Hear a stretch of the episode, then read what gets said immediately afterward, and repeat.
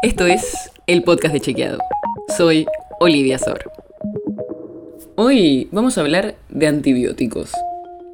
Porque seguro alguna vez te pasó que estabas con amigos y alguien no tomó alcohol porque estaba antibióticos. Pero nada, ¿eh? Ni una gota. Atrás, aleja ese alcohol de mi cuerpo. Pero, ¿tiene algo de sentido esta creencia? En este episodio te contamos qué hay de cierto. Para empezar, te cuento cuándo nació esta idea. Todo empezó por un par de fármacos. Primero, el disulfiram, que empezó a usarse hace casi 80 años para tratar el alcoholismo. Y básicamente te daban esta droga porque apenas tomabas algo de alcohol, aunque sea muy poco, ya te producía náuseas, palpitaciones, dolor de cabeza y un montón de otros malestares. Incluso en las reacciones graves podía llegar a ser letal. Y hoy en día se sabe que todo esto pasaba porque el fármaco inhibe una de las enzimas hepáticas que participan en la metabolización del etanol. Pero en su momento, el hecho de que esta droga interactúe de forma tan violenta con apenas un poco de alcohol hizo pensar que podía ser algo común y que otros medicamentos causaran reacciones parecidas. Y por eso se empezó a recomendar evitar la combinación.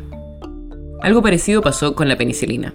Cuando en la década del 50 se empezó a usar para tratar enfermedades venéreas, los médicos le aconsejaban no beber alcohol durante el tratamiento, porque tenían miedo de que bajara las inhibiciones de la persona y esto le incitara a tener relaciones sexuales, favoreciendo el contagio.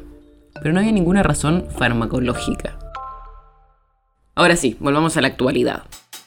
Ya hay muchísimos estudios sobre los antibióticos y el alcohol, y las posibles interacciones podrían darse de tres formas. La primera, cambios en la eficacia de la droga. La segunda es que desarrolle cierta toxicidad. Y la tercera es que genere alteraciones en el metabolismo del medicamento y cambie su funcionamiento. Por ejemplo, potenciando sus efectos. Pero, como seguramente debes estar pensando, esto varía según cada droga. Por eso, es posible que tu amigo que no quería tomar alcohol porque estaba con antibióticos tuviera razón si es que se lo recomendó el médico. Pero hay algunas drogas con las que el alcohol no interactúa especialmente mal. Por eso, la conclusión es que, aunque el consumo de alcohol se tiene que evitar con ciertos antibióticos en particular, su uso en general no parece tener consecuencias negativas.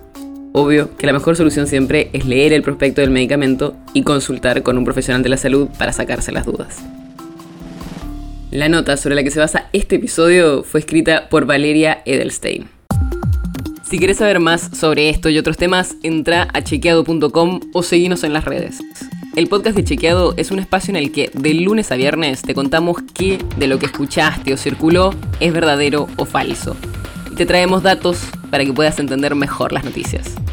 Si tienes una idea, algún tema del que te gustaría que hablemos en un próximo episodio, escribinos a podcast.chequeado.com. Y si te gustó este episodio, seguinos en Spotify o en tu app de podcast favorita y recomendanos a tus amigos. Es una producción de Chequeado, producción en colaboración con Posta. La producción está a cargo de Martín Slipsuk y Sebastián Chávez, y la edición es de Nacho Guarteche. Yo soy Olivia Sor. Hasta mañana.